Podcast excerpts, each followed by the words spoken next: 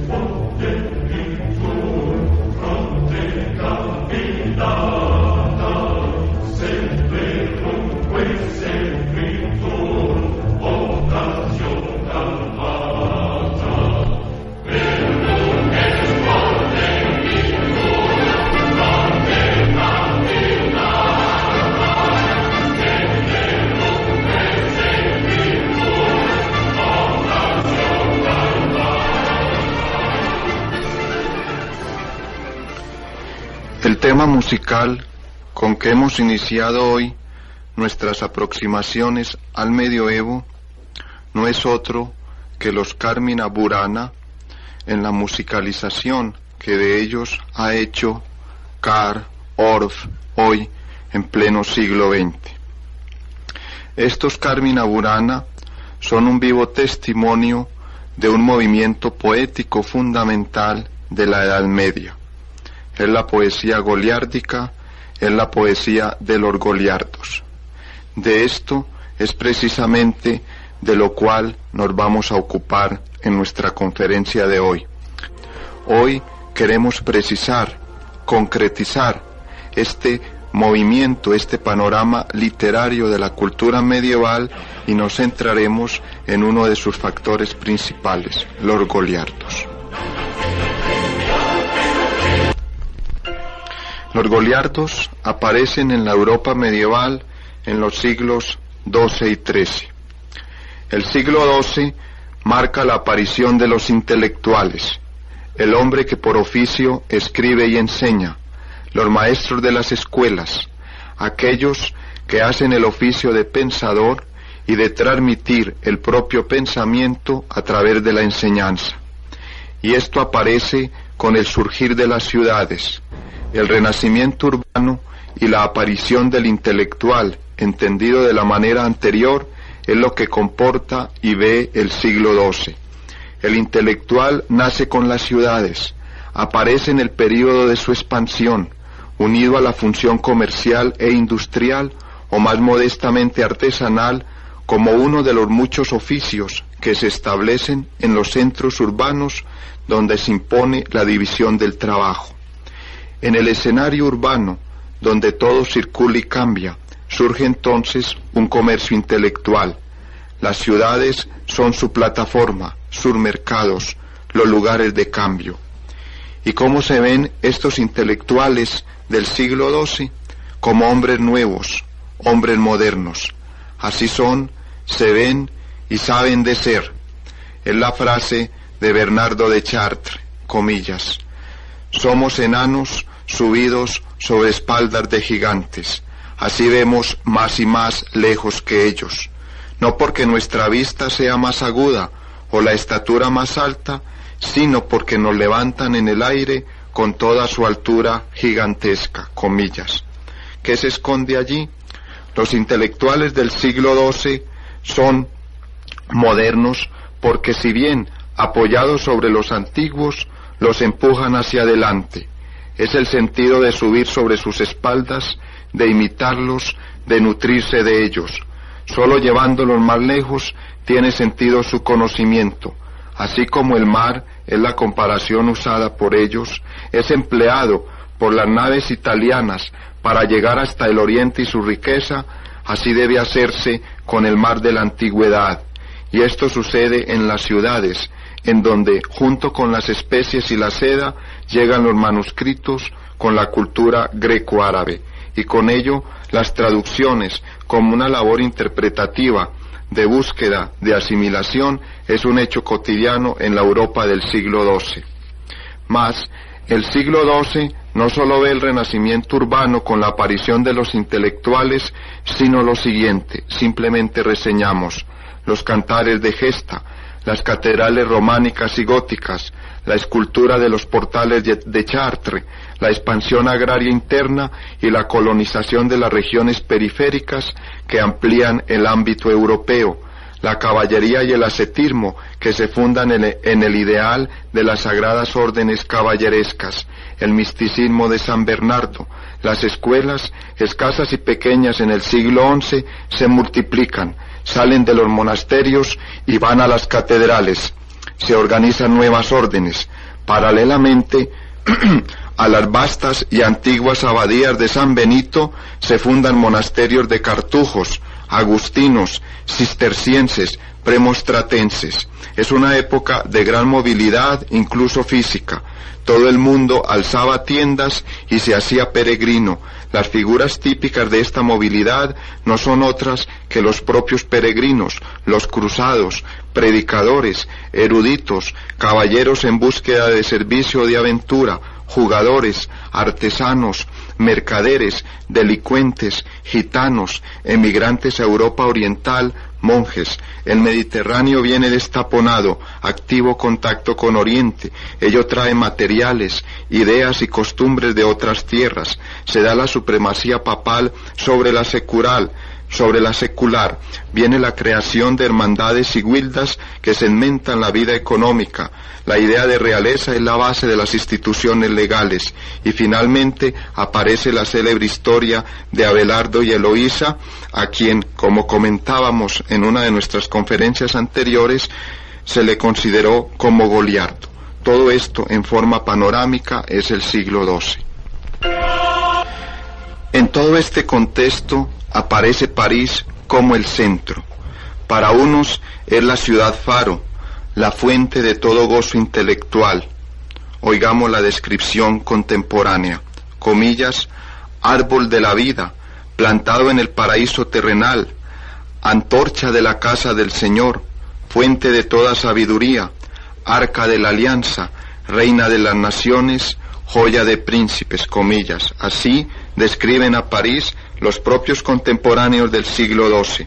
Para otros es el antro del demonio, en el que se mezclan la perversidad de los espíritus fascinados por la filosofía, que por lo mismo es un peligro para la teología, y las torpezas de una vida dedicada al vino, al juego y a las mujeres.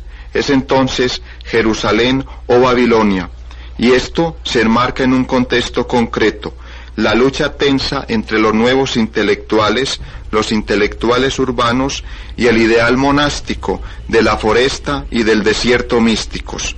Con San Bernardo se piensa en el misticismo, en el monasterio, se encuentra más en la foresta que en los libros.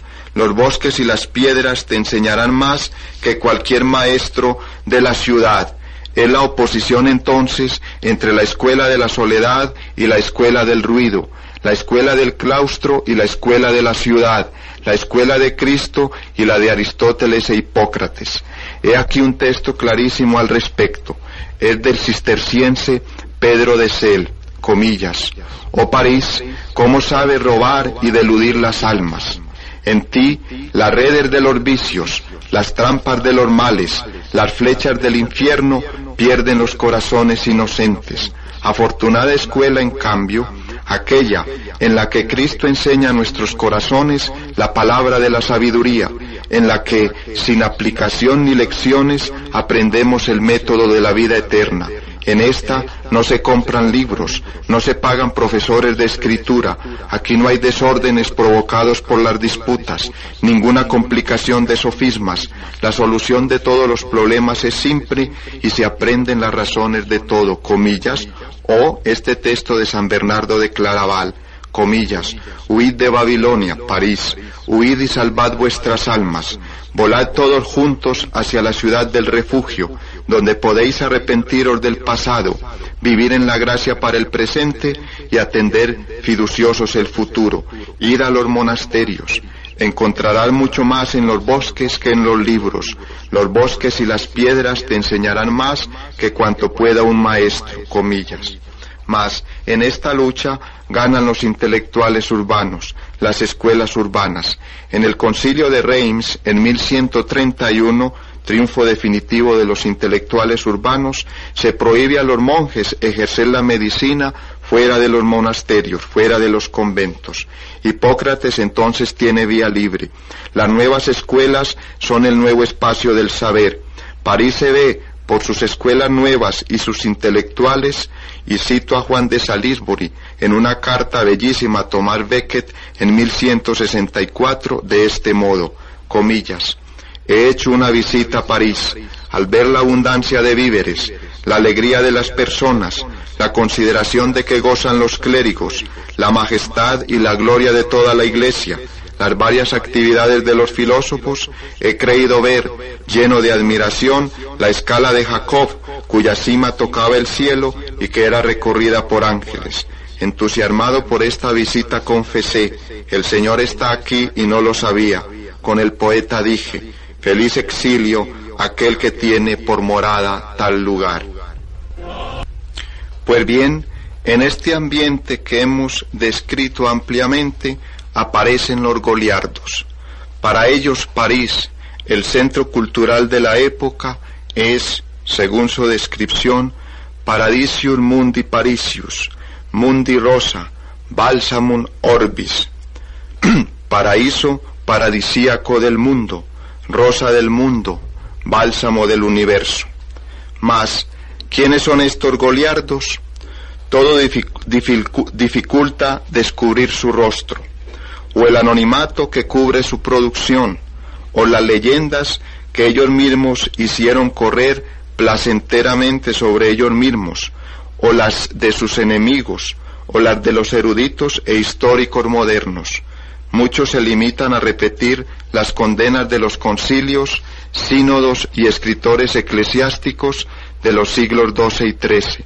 Muchos los tratan de vagabundos, pícaros, embusteros bufones, otros los describen como gitanos, falsos estudiantes, otros los miran benévolamente. Su poesía y su vida es simplemente una necesidad vital, un desfogue a su juventud. Otros los ven con temor y desprecio, perturbadores, despreciadores de las órdenes monásticas, peligrosos.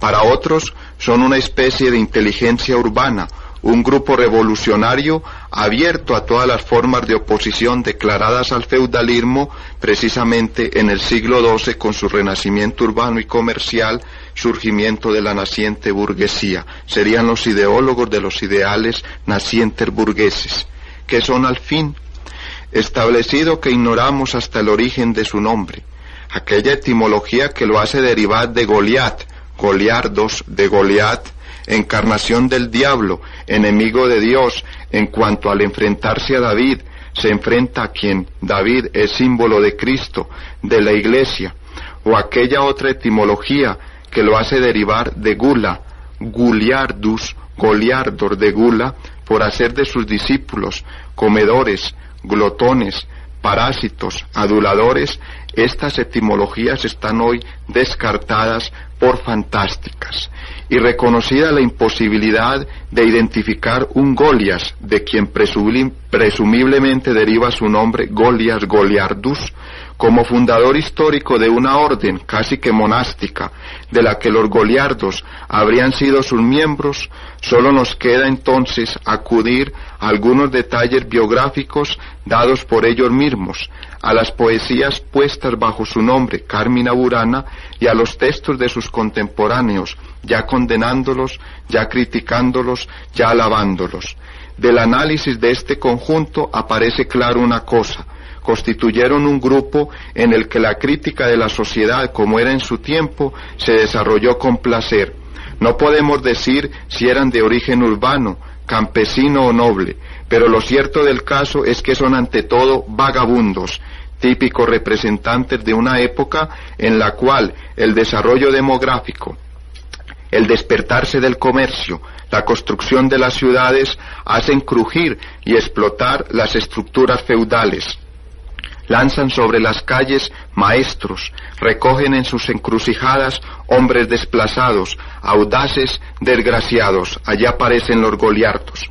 Son entonces el fruto de esta movilidad social característica del siglo XII. Que hayan huido de las estructuras establecidas feudales es ya el primer escándalo para sus contemporáneos. El alto medioevo, es decir, la época anterior a ellos, se esforzó por ligar cada hombre a su puesto, a su trabajo, a su orden, a su condición. Ellos rechazan esto, son evadidos, evasores, muchos sin recursos, y forman en las escuelas urbanas núcleos de estudiantes pobres que viven de la mendicidad o que son domésticos de estudiantes ricos. Asimismo, para ganarse la vida se hacen jugadores, bufones, de este hecho derivan sin duda los nombres con que son denominados y las etimologías anteriores que hemos reseñado de Gula, de Goliat o de Golias. Pero la palabra yoculator con que los designan sus contemporáneos es en aquellos tiempos el epíteto con que se designa aquellos que aparecen peligrosos y que se quiere expulsar por lo mismo de la sociedad. Son rojos entonces rebeldes. Esta característica de evasores hace que no estén fijados a ningún domicilio, ni a ninguna prebenda o beneficio. Van a la aventura, una aventura intelectual, siguiendo el maestro que los entusiasma, acudiendo a aquel del que se habla, yendo de ciudad en ciudad. Son entonces vagantes, van y van y no se adhieren a nada formal ni establecido. Esa es su vida. Aproximaciones al medioevo. Curso de historia por el doctor Gonzalo Soto Posada.